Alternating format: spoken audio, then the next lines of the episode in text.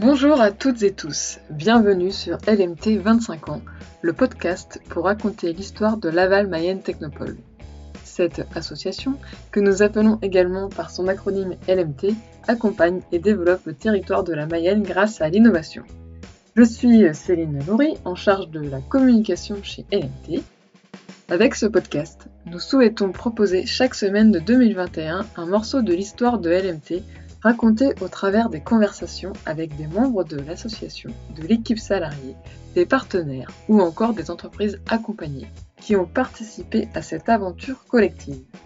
Comme vous le savez, LMT fête ses 25 ans d'innovation et de créativité en Mayenne. À ce titre, une campagne de financement participatif a été lancée sur la plateforme Hello Asso. Dans ce cadre, nous remercions l'un des partenaires de l'opération, Fidal, qui a un message. Fidal, leader en droit des affaires, a ouvert son bureau à Laval en 2019 avec l'arrivée de Nicolas Fouessel, directeur associé avocat en droit fiscal. Aujourd'hui, nous sommes 6 avocats et juristes qui accompagnent les entreprises du territoire mayennais et leurs dirigeants. Grâce à notre fonctionnement en mode start-up où l'audace et la convivialité sont requis au quotidien, nous sommes chanceux d'être les partenaires de confiance de nos clients en leur apportant plus que du droit, une opportunité de libérer leurs projets de développement en s'assurant une sécurisation optimale. Merci encore Fidal pour ce partenariat. La fin de l'année des 25 ans approche à grands pas et le rythme de un podcast par semaine va aussi se terminer. Le dernier épisode de la saison LMT 25 ans sera la semaine prochaine pour 2022, je peux déjà vous dire que le podcast continuera, mais à un rythme moins fréquent. J'avoue, un par semaine, c'est beaucoup de temps. Et pour la conversation d'aujourd'hui, avec euh, l'équipe de Laval Mayenne Technopole, nous nous étions dit que pour la fin de l'année, nous pourrions faire un clin d'œil avec ma conversation avec le premier directeur de Laval Mayenne Technopole, donc Guy Lebras, épisodes 3 et 5, qui sont sortis en début d'année 2021, mais que nous avions enregistrés euh, fin 2020 alors, euh, un an après, donc c'est le fils euh, Clément Lebras que j'interroge dans le cadre de la création de son entreprise et du jeu mobile My Lovely Planet, puisqu'il est accompagné par Laval Mayenne Technopole. Alors, je vous laisse découvrir ce jeu qui apporte des solutions aux problématiques de notre siècle. Bonne écoute Merci euh, Clément Lebras hein, d'avoir accepté de participer au podcast LMT 25 ans. Alors, dans un premier temps, une rapide présentation de qui êtes-vous? Alors, donc, bah, merci beaucoup pour l'invitation. Moi, c'est Clément Lebras, effectivement. Je suis le fondateur du jeu My Lovely Planet. Voilà, j'imagine qu'on aura le temps d'en parler, mais voilà, qui est un jeu euh, pour la protection de l'environnement. On va pouvoir développer. Et donc, euh, d'ailleurs, donc, comment est venue l'idée de créer donc, ce, jeu mobile euh, My Lovely Planet?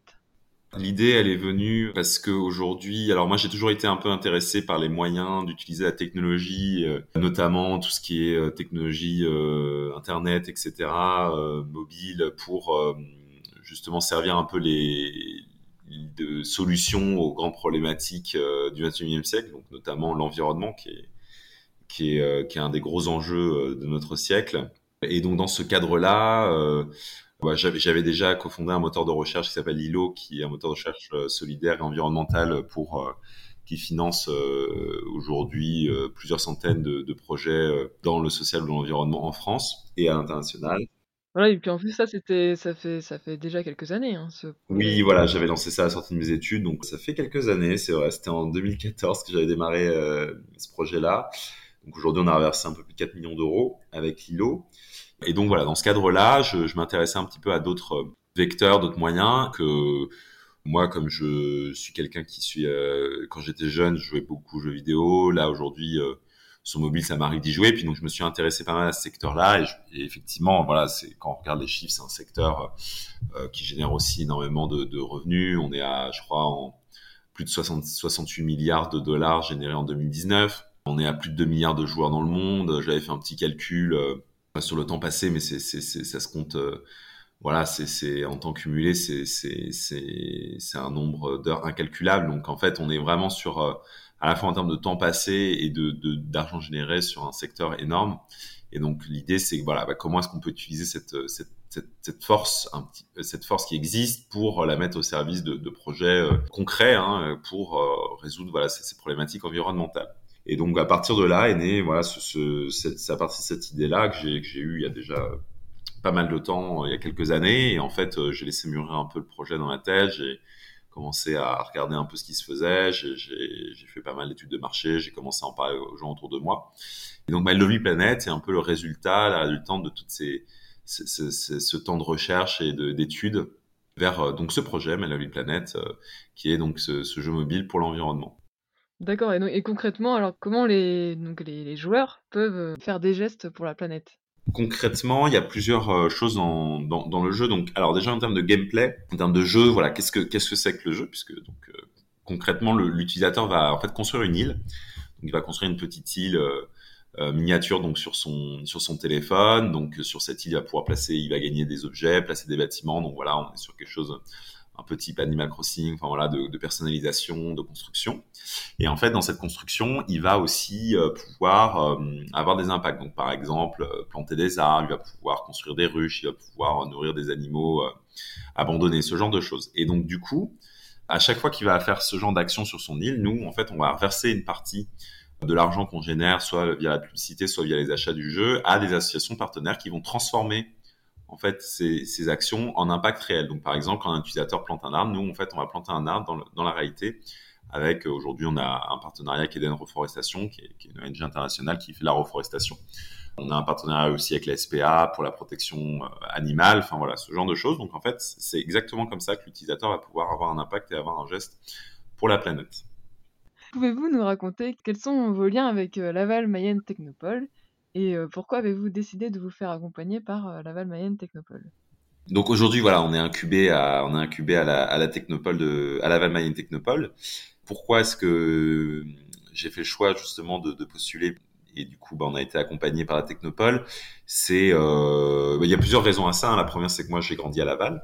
Donc ça, c'est déjà la première raison, je pense, principale. Hein. ensuite, voilà, mon père, lui, avait travaillé en tant que directeur de LMT pendant plusieurs années. Donc voilà, c'est un environnement que je connais. Et après, évidemment, euh, c'est c'était très pertinent par rapport au projet. Euh, je suis très très content de cette décision parce que l'accompagnement est vraiment très qualitatif. Donc c'est très pertinent parce que bah, c'est un jeu mobile, donc on est euh, sur euh, des technologies, euh, technologies aussi 3D. Enfin voilà, et donc on est sur en termes d'accompagnement, de, de, aussi de ressources. Par exemple, nous, on a pu recruter une stagiaire, euh, Eva Catrix, qui travaille, qui était euh, à l'ENSAM en tant que stagiaire et qu'on a ensuite là, qui travaille à plein temps sur le, sur le projet. Donc, euh, donc voilà, en termes aussi de recrutement, c'est hyper, c'était c'est très très pertinent. Donc voilà, beaucoup de beaucoup de, de points qui faisaient que j'avais décidé de postuler et, et que je ne regrette pas du tout. Et donc oui, ça fait depuis combien C'était depuis quand vous êtes accompagné par l'équipe de l'incubateur? Alors ça, c'est une très bonne question à laquelle je ne pourrais pas répondre précisément. Euh, mais c'est, je pense que ça doit faire euh, maintenant, ça doit faire, euh, je pense six mois. Je pense que c'était avant l'été, mais je, honnêtement, je, je suis plus sûr de quand est-ce qu'on a démarré le l'accompagnement, parce qu'il y a, il y, a, il y a plusieurs programmes. Il y a le programme tremplin, enfin il y a le, il y a le premier programme qui dure trois mois. Ensuite, il y a le il y a l'incubation. Donc je, je, crois que c'était, je crois qu'on a démarré en, en, mai, en mai dernier. Voilà. Et, et sinon, oui, euh, sur quels axes euh, donc euh, l'accompagnement vous apporte le plus et, et, voilà comment ça se passe Quand est-ce que vous sollicitez l'équipe alors, il y, a, il y, a deux axes aujourd'hui concrètement sur lesquels on, il y a un vrai accompagnement et, et sur lesquels, enfin, moi, j'aurais eu beaucoup de mal à avancer tout seul, ça c'est très clair. Euh, le premier axe, c'est sur l'aspect subvention départementale ou régionale ça c'est ça c'est le premier axe puisque aujourd'hui on est euh, enfin Imagine qui est la société qui porte le projet Manuel Planète et lauréat euh, French Tech, euh, aussi euh, lauréat Initiative Mayenne. Voilà, tout ça, ça c'est des, des, choses qui ont été faites euh, avec l'aide très importante donc d'Antoine Tétard, mon chéri de projet, à la, à la LMT. Donc ça c'est la première chose. Et la deuxième chose c'est sur le recrutement, puisque le recrutement, comme je disais, notamment Eva, puisque on n'est pas une grosse équipe, on est quatre personnes, donc voilà, ça fait ça fait quand même 33%, un tiers de, des effectifs qui ont été donc euh, c'est c'est vraiment négligeable. Et Eva elle fait l'infographie donc elle gère aussi euh, tout le graphisme etc donc très important dans un jeu. Donc voilà c'est euh, quelque chose qui est assez déterminant pour la suite la suite de l'aventure du jeu. Et aussi aujourd'hui, à quel stade de développement est My Lovely Planet? Alors aujourd'hui, on a, alors on avait fait une première version alpha, ensuite on a fait une première version, on a fait une version bêta qu'on a testée en privé. Donc là, on l'a testé auprès d'une centaine de personnes. Donc on a récupéré des retours sur via des formulaires, via des, via des, calls, euh, via des sessions de test en live, enfin voilà. Donc suite à, suite à ces retours-là, on a fait aussi encore quelques améliorations, modifications, et là on va on va lancer la bêta euh, publique en décembre. Donc là, ça va arriver. Euh, normalement, on, a prévu la sortie pour le 13 décembre, dans une petite dizaine de jours. Donc, on est vraiment sur la dernière ligne droite pour la bêta publique. Là, on va pareil, on va le tester. Donc, on a, on a, on a plusieurs centaines de personnes qui sont inscrites pour tester la bêta publique. Donc, on va l'envoyer à ces, ces, utilisateurs. On va récupérer des retours. Et ensuite, l'idée, c'est de lancer euh, tranquillement aussi en, en, en bêta ouverte euh, sur le store d'ici d'ici à janvier. Oui, donc ça veut dire que ce sera euh, téléchargeable euh, pour iOS ou Android, c'est ça? Ouais, alors ça sera téléchargeable sur iOS et Android. Alors euh, iOS, c'est un système un peu différent pour les tests. Sur Android, une fois qu'on est en bêta public, tout le monde peut le télécharger, donc à partir de mi-décembre. Sur iOS, je crois qu'il faut s'inscrire. Enfin, c'est un système qui s'appelle TestFlight. C'est un peu différent, mais il faut demander une invitation c'est sur invitation, mais euh, voilà, grosso modo, tout le monde pourra y accéder. Et après, effectivement, à partir de janvier, ça sera ouvert euh, à tout utilisateur. Pour suivre les actualités, il y a un compte Instagram. Alors oui, on a un compte Instagram, on a un compte TikTok, un compte LinkedIn, donc vous pouvez vous mettre sur ces comptes-là pour suivre les actualités, tout à fait. Et donc, quels sont les challenges auxquels vous devez faire face?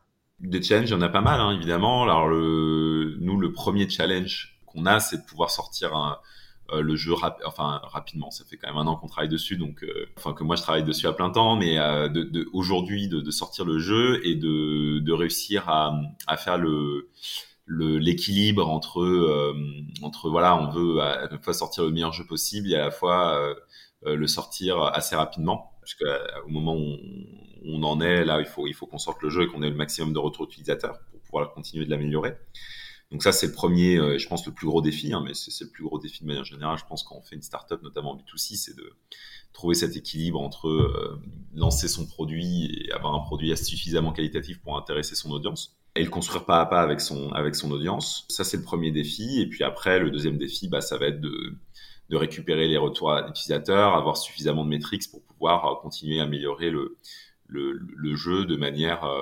intelligente et de faire en sorte que ensuite il soit d'avoir une bonne, un, bon taux, de rétention, que les gens utilisent, ils jouent, soient contents d'y jouer. Et après, bien sûr, de le faire connaître. Donc ça, c'est tout le défi d'une application et notamment du jeu euh, B2C puisqu'on est sur un marché extrêmement concurrentiel. Et donc, bah, faire réussir à faire connaître le jeu euh, et le déploiement à l'international.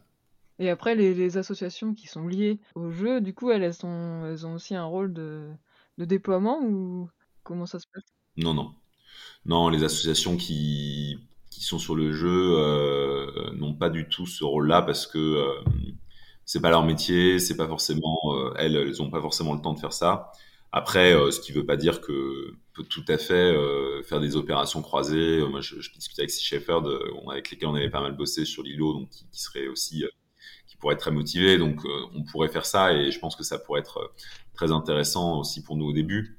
Mais c'est pas du tout sur, enfin, c'est très intéressant et je pense qu'on on, on va le faire, mais c'est pas forcément euh, moi sur ça euh, que je compte euh, principalement et j'ai pas envie euh, euh, de faire peser ce, cette pression-là sur les ONG partenaires, pour faire connaître le jeu, puisque de toute façon aujourd'hui un, un, jeu mobile c'est le principal vecteur pour le faire connaître, c'est sur les réseaux et via notamment soit de l'organique ou aussi du PED, enfin de la publicité. Oui, voilà. Et sinon, après, oui, c'est dernière question euh, habituelle. Donc, c'est euh, selon vous, c'est quoi l'innovation et qu'est-ce qui est important pour innover et réussir? Ah, question, euh, bonne question, bonne question qu'on m'avait jamais posée d'ailleurs. C'est quoi l'innovation et qu'est-ce qu'il faut pour innover et réussir? Ah bah l'innovation, bah, c'est très large, ça dépend dans quel domaine. pour moi, bah, innover, pour moi, je pense que c'est c'est prendre quelque chose euh, qui n'existe pas forcément et enfin réussir à avoir une approche originale sur un sur une thématique, sur un sujet. Euh, je pense que l'innovation c'est ça, c'est avoir cette approche un peu euh, originale d'une problématique et euh, ça c'est vraiment l'innovation au sens très large, hein, parce que l'innovation n'est pas forcément technologique, elle peut être artistique, on peut avoir voilà de l'innovation dans, dans tous les domaines. Donc ça c'est ça c'est la première chose. On n'est pas obligé pour innover de déposer un brevet. Hein, pour l'innovation, l'innovation, il y a, y a, plein de types d'innovation. On peut faire de l'innovation de service, on peut faire, il y a de l'innovation de design, l'innovation artistique, on peut faire de l'innovation. Enfin voilà, il y a plein plein de manières d'innover. Pour moi, c'est c'est peut-être la première chose. Et ensuite, pour réussir, donc là, bah, on peut prendre le peut-être le cas plus particulier effectivement des, des, startups, puisque c'est le sujet qui nous intéresse. Pour réussir, je pense qu'un critère important, c'est de rester très euh, ancré dans la réalité euh, de ce qu'on veut produire et de pour qui on veut le produire. Donc en fait, c'est euh, bah, si on a des clients, c'est voilà, c'est quelle est la valeur ajoutée, qu'est-ce qu'on qu'est-ce qu'on crée comme valeur et pour qui on la crée. Et en fait, ça ça peut paraître je pense que ça, je suis très loin d'être le premier à le dire, mais c'est, ça peut paraître évident, mais c'est toujours compliqué. En fait, c'est une question qu'il faut se poser quotidiennement quand on est entrepreneur, parce qu'on peut très vite avoir, voilà, se perdre dans ce que nous on a, enfin ce que nous on, aimerait faire et produire pour son produit et ce que les gens attendraient de, de, de ce produit. Et je pense que ça, c'est quelque chose qu'on apprend aussi avec les années en tant qu'entrepreneur, c'est que effectivement, faut le plus rapidement possible, être euh, au plus proche des, problématiques qu'on veut résoudre et des, gens qu'on veut aider à travers ces problématiques-là. Ça, c'est ça, c'est vraiment très important et c'est d'autant plus difficile dans l'innovation parce qu'il y a beaucoup d'entreprises qui ne font pas d'innovation, qui ne font pas d'innovation, hein, qui sont des très bonnes boîtes aussi. Mais l'innovation, dans l'innovation, c'est encore plus important parce qu'on peut très vite euh, se très vite se, perdre euh, parce que c'est c'est un champ qui est très large et c'est en ça où, par exemple, on diffère beaucoup, je trouve, de la de, de, tout ce qui est recherche fondamentale ou euh, où là, bah voilà, on n'a pas cette, euh, c'est pas le même objectif, donc euh, c'est pas du tout le, il n'y a pas l'un qui est mieux par rapport à l'autre, mais voilà, je pense qu'on est quand on est entrepreneur, on doit, on se doit d'avoir cette, cet ancrage dans la réalité et de se le rappeler régulièrement.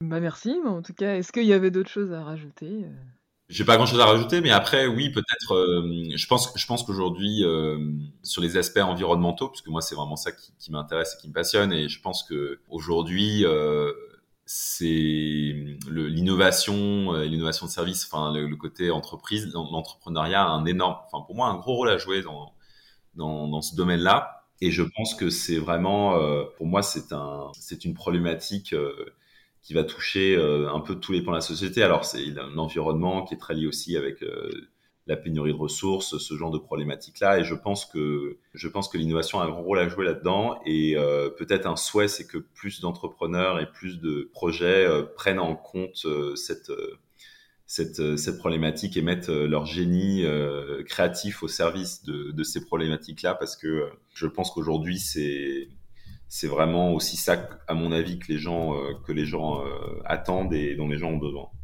Bah, merci hein, pour ce retour, en tout cas. Merci beaucoup pour l'interview. Merci Clément Levraz pour toutes ces précisions sur le jeu mobile My Lovely Planet et ses retours sur l'accompagnement de Laval Mayenne Technopole. C'est l'occasion aussi de montrer la diversité des entreprises accompagnées. Finalement, depuis le début de l'année, nous avons découvert de multiples entreprises au secteur d'activité variés. En effet, le point commun, c'est l'innovation. Et donc à Laval Mayenne Technopole, nous sommes ouverts à tout type de projets de création d'entreprises innovantes. Et nous sommes ravis d'entendre qu'une étudiante de l'Institut Arts et Métiers de Laval a pu être embauchée à l'issue de son stage. Car l'autre mission importante est bien la mise en relation. Et pour ma part, donc je vous retrouve la semaine prochaine avec le dernier épisode de l'année des 25 ans, avec le président actuel de Laval Mayenne Technopole, il s'agit de Florian Berco, également président de Laval Agglomération et maire de Laval. À la semaine prochaine! Ce podcast LMT 25 ans est disponible sur les plateformes de podcast habituelles et ce qui aide à le faire connaître, c'est de le partager autour de vous et ou de mettre 5 étoiles sur votre plateforme d'écoute. À très bientôt sur les ondes de l'innovation mayonnaise.